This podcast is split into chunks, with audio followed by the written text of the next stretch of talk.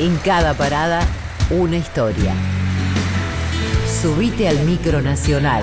Conduce Juan Ignacio Provéndola. En 1946, la Armada Argentina introdujo en Tierra del Fuego 25 parejas de castores importadas desde Canadá. El objetivo era el de estimular la industria peletera para dotar a la provincia de una nueva actividad comercial. Sin embargo, el clima fueguino impidió que los castores desarrollasen un pelaje con la calidad necesaria para ser vendidos y el proyecto fracasó.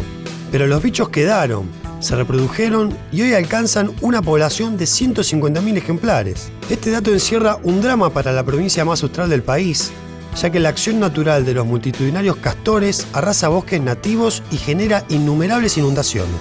Resulta que estos roedores de paletas firmes talan las reservas de lengas, ñires y coihues para alimentarse y también para construir sus madrigueras. Después de comer, los castores trasladan pacientemente la madera podada desde los bosques hacia los ríos, donde edifican sus viviendas con ramas y barro.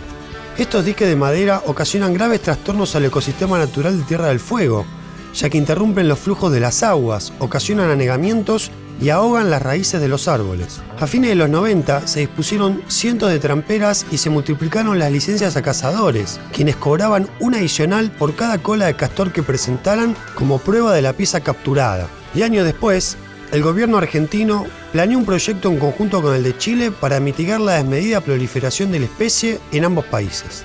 Pero los roedores doblegaron la resistencia humana y se afianzaron por todo Tierra del Fuego, amenazando incluso con cruzar el estrecho de Magallanes para instalarse en la zona continental de Argentina.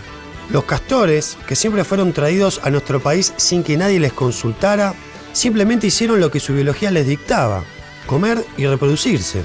Siete décadas después de aquella migración forzada, estos bichos se convirtieron sin quererlo en un problema de difícil solución.